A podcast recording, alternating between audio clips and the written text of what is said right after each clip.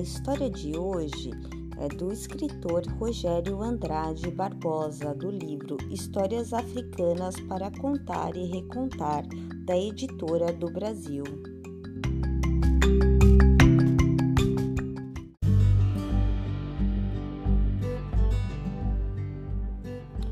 Conto Porque a Zebra é Toda Listrada.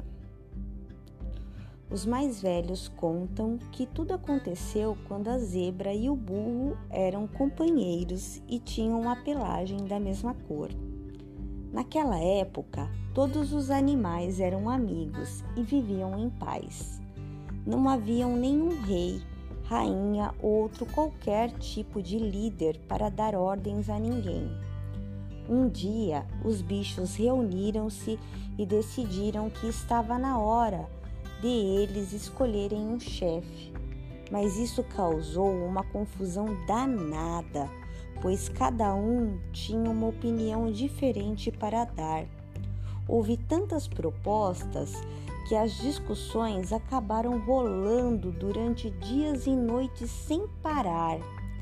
Tem que ser o mais pesado, bramiu o elefante, exibindo seu corpanzil. O melhor caçador, exigiu o leão, sacudindo a juba. O mais feroz, argumentou o leopardo, que parecia ter as asas nas patas. Então a lebre teve uma ideia genial. Eu proponho que todos os que tenham chifres escolham o seu líder. Os que tenham o corpo coberto de pelos, escamas ou penas também. No final, realizaremos uma festa para escolher o rei da floresta.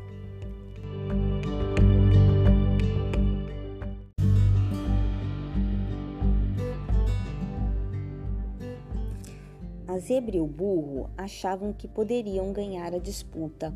Os dois combinaram que iriam ajudar-se um ao outro para ficarem o mais bonito possível. O problema é que a zebra queria se embelezar primeiro e o burro também. Então resolveram pedir um conselho à lebre, que era muito conhecida por sua esperteza em solucionar qualquer tipo de disputa.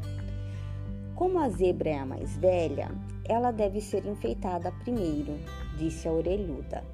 O burro imediatamente começou a trabalhar.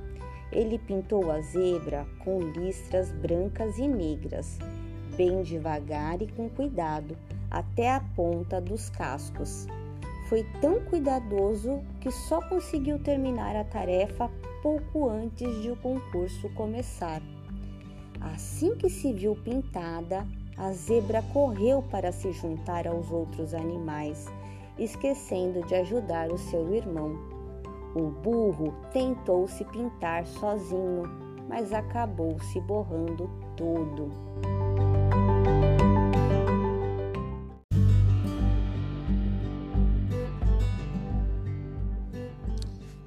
E é por isso que hoje em dia ele tem essa cor sem graça, toda amarelada. A zebra não ganhou o concurso, pois o vencedor foi o leão mas passou a ser admirada pela beleza de suas cores. O burro, magoado, deixou a floresta e foi trabalhar no vilarejo.